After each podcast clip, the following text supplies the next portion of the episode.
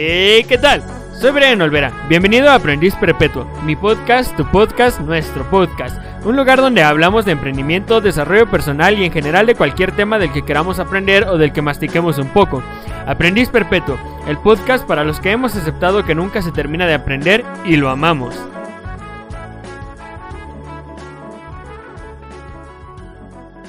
Hola amigos, ¿cómo están? Yo espero que estén muy bien, yo estoy muy bien y hoy vamos a hablar de tener una narrativa favorable, un tema que conocí dentro del ámbito del desarrollo personal, pero del que he escuchado hablar a muchas otras personas.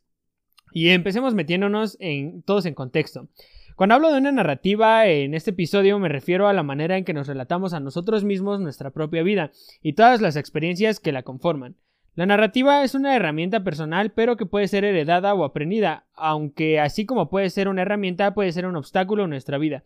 Podríamos decir que es un arma de doble filo. Por si aún no me explico lo suficientemente bien, pongamos un ejemplo.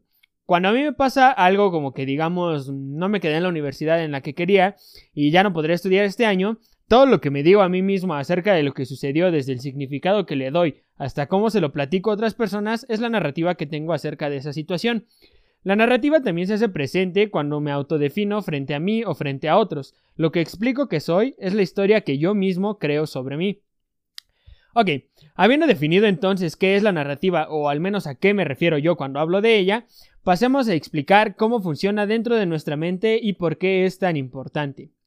Nuestra mente en todo momento busca hacernos entender las diferentes experiencias que vivimos. Todo lo que nos pasa será de una forma u otra procesado por nuestra mente para asignarle un significado. Algo así como una etiqueta que nos permite entender el suceso y referirnos a él en un futuro para recordar lo que hemos aprendido acerca de esa experiencia. Ahora, los humanos no nacemos con una narrativa definida y lista para usarse, más bien la vamos construyendo en el tiempo. ¿Cómo? Heredando los conocimientos y las formas de pensar de nuestros padres, madres, amigos, mentores, etc. Básicamente vamos aprendiendo la manera en que otras personas interpretan sus vidas y con eso construimos nuestra propia narrativa para explicarnos nuestro mundo. Por eso es que a veces terminamos diciendo las mismas frases que nuestros papás o algo así, porque aprendemos ese tipo de narrativa de ellos. La narrativa es importante porque es la manera en la que entiendes la vida, es lo que definirá el significado que le asignes a cada cosa que te suceda. Y aquí quiero hacer una pequeña pausa para tomar un poquito más de contexto y decirte que mi explicación se basa, entre otras cosas, en la idea de que nada tiene significado realmente. Más bien, los sucesos adquieren el significado que nosotros mismos les asignamos y nada más. Por eso, para la madre de un ladrón es un hecho terrible que su hijo muera, pero para otras personas eso podría significar justicia. Y así como este hay muchos ejemplos. Así que, conociendo esta premisa, volvamos a nuestro tema principal. Esta narrativa está presente en absolutamente todas las comunicaciones que realizamos. Con nosotros e incluso cuando estamos hablando con otras personas, estamos escuchando nuestra conversación, por lo que buscamos hacer cuadrar lo que decimos con el resto de nuestra narrativa. Así es como nos relatamos nuestra vida. Es normal y todos lo hacemos, pero hay una parte de este autorrelato que es de suma importancia, porque en gran medida va a determinar el éxito al que podremos aspirar, y precisamente en eso me quiero enfocar hoy. Cuando hablamos o pensamos acerca de temas relacionados con nuestra capacidad y valor personal, este autorrelato está presente también. Y en muchas ocasiones la historia que tenemos acerca de nosotros mismos no es la más positiva, ni siquiera la más objetiva. Y de hecho muchas veces pareciera que quien cuenta la historia de nuestra vida está predeterminado a hacernos ver como la persona menos capaz del mundo.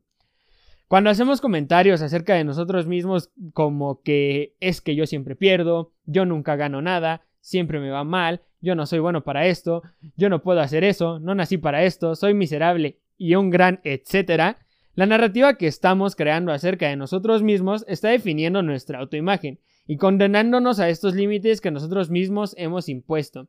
¿Esto qué significa? Bien, permíteme explicarlo con un ejemplo. Hablemos de un personaje que se llama Carlos. Carlos es una persona desafortunada. Ha tenido una sola novia, con quien tuvo una relación tóxica, y que terminó engañándolo con su mejor amigo. Además a Carlos le da pena hablar en público y se le dificulta hacer amigos, y con lo que pasó recién con su exnovia, ya no confía en nadie. Y tampoco tiene mucho dinero, de hecho tiene problemas financieros. No se está muriendo de hambre, pero apenas llega a fin de mes.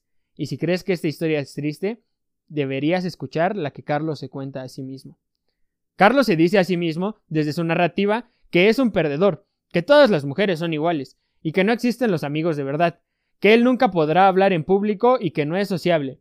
que no hay dinero que alcance y que él es y siempre será pobre. Carlos se ha autodefinido negativamente y sin darse cuenta se ha condenado a ser siempre de la misma manera. Ahora cree que el cambio en él no es posible y por lo tanto nunca lo intentará. En psicología se dice que el ser humano es incapaz de superar su autoimagen, es decir, que una persona rara vez y en condiciones muy extremas logrará hacer algo que inicialmente creía que no podía hacer.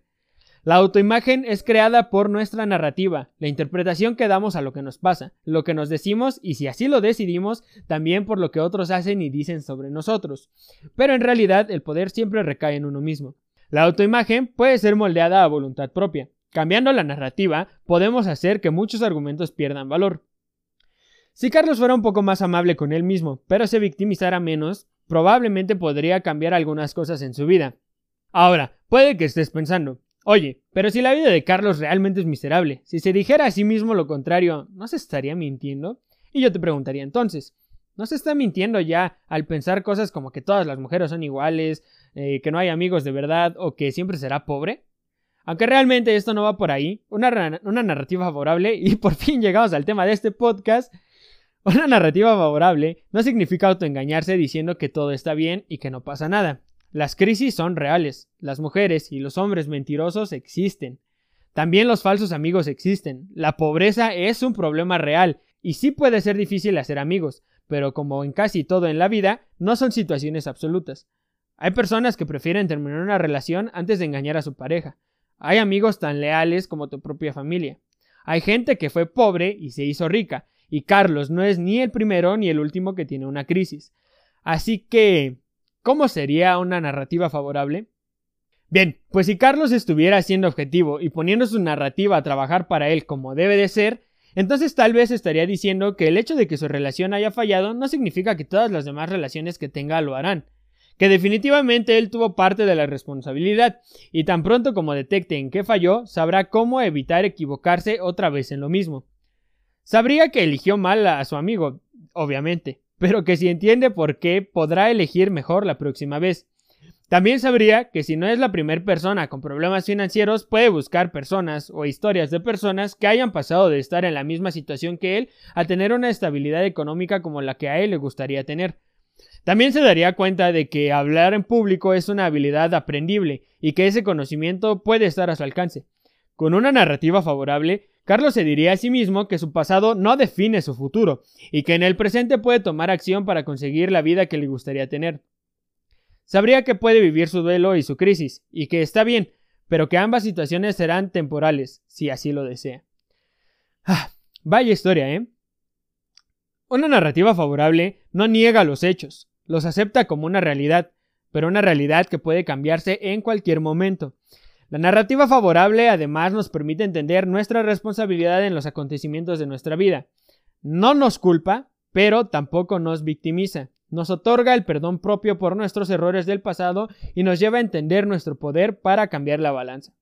La narrativa favorable nos favorece no porque nos defina como seres perfectos, al contrario, nos define como seres imperfectos, pero mejorables.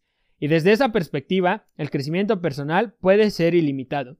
Porque nuestra autoimagen ya no tiene la frontera mental de así soy yo y así son las cosas, sino que nuestra autoimagen pasa a definirse con frases como así he sido, pero puedo ser diferente y así han sido las cosas, pero puedo entender cómo influir para que sean diferentes de ahora en adelante.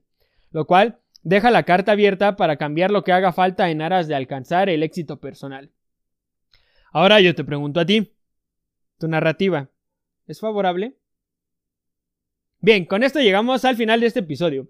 Ojalá que te haya gustado lo que hablamos hoy y que te pueda servir de algo. Si conoces a alguien que necesite cambiar su narrativa, compártele este podcast y tal vez le sirva, o platícale tú. Si te gustó este episodio, pues la verdad sigo sin saber si se les da like a los podcasts o qué onda, pero bueno, hazle algo. Nos escuchamos en un próximo episodio. Yo soy Brian Olvera, joven emprendedor, futuro ingeniero y definitivamente aprendiz perpetuo.